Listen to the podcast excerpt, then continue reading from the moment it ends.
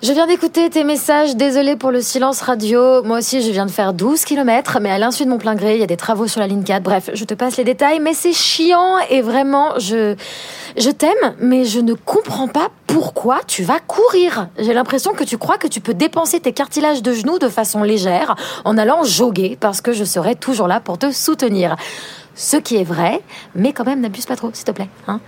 Euh, également, je t'informe que je ne rentre pas ce soir, mais demain matin finalement, car attention, roulement de tambour, je vais à un événement VIP de Key Opinion Leader Badass.